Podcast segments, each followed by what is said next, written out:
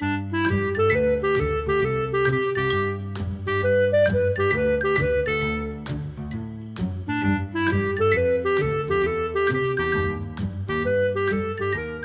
你好，我是培佑，欢迎你来到培佑的阅读笔记，这是第十四集。每一集我会用五分钟左右的时间和你分享一本书的一个重点，让你轻松学习，持续进步。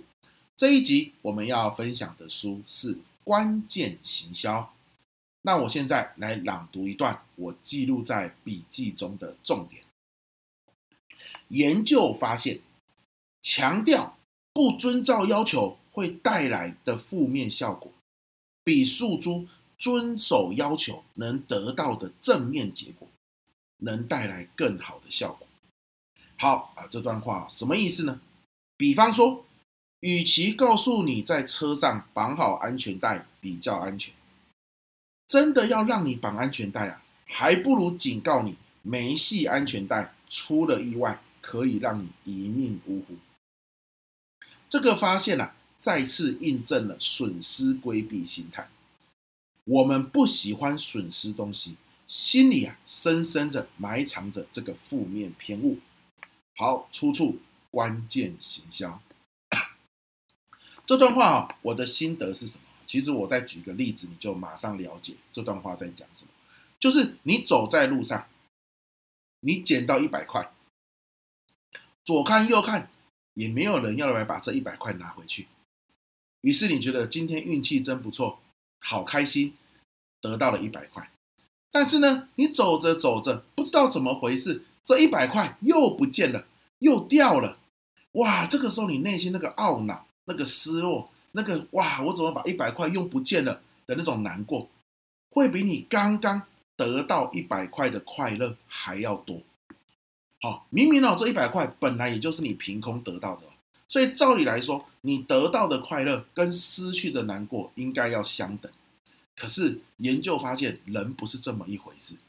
你失去的难过远远大于得到的快乐。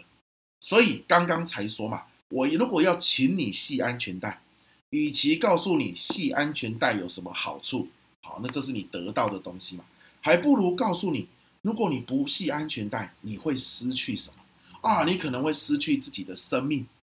啊，你可能会失去你的健康哦。那这样子哦，你更有感觉。好，人们就是有这种损失规避心态。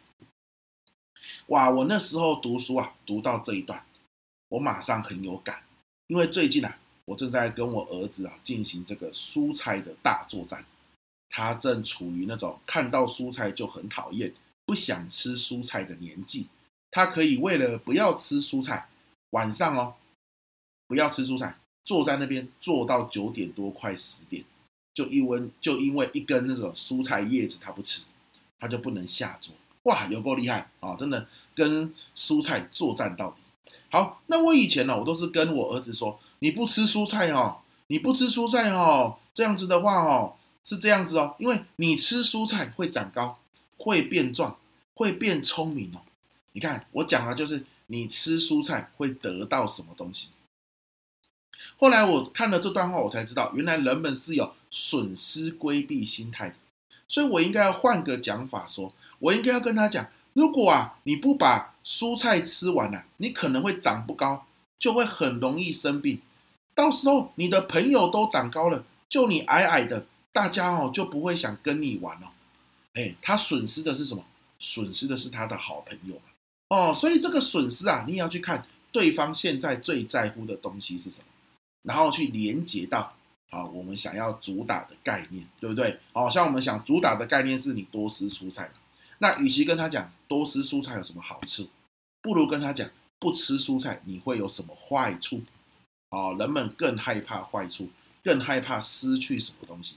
像他现在就很害怕失去朋友，所以不吃蔬菜长不高，哦，矮矮的朋友都长高了，就不太想想要跟你这个小萝卜头来玩。啊，这当然是哦，开开玩笑嘛，啊，这个吓吓小孩子。可是用这样的方式跟他讲，说不定他蔬菜哦就给他吃下去了，对不对？所以啊，我们在为产品设计故事的时候啊，啊，我们又换一个角度来想啊，我们在为产品设计故事的时候，与其设计一个某个人因为用了产品得到某个好处的故事，啊，不如设计一个某个人因为没有用这个产品，因此损失了某个好处，或是得到了某个坏处的故事。好，那这样子哦，听故事的人他内心会更起波澜，心中的涟漪会更大啊，这样的概念啊，所以这就是这一集说的哈，损失规避的概念了。我们在啊设计行销故事的时候啊，我们在啊这个希望啊我们的家人或是孩子去做某件事情的时候，我们可以从这个角度来出发。你不做这件事哦，你不做这件事哦，你可能会损失什么东西哦？哇，那这样子他会更认真。去考虑这件事情。好，那这就是我们第十四集哈，要来跟大家分享的内容。希望这一集你会喜欢，对你有收获喽。那我们下一集见，拜拜。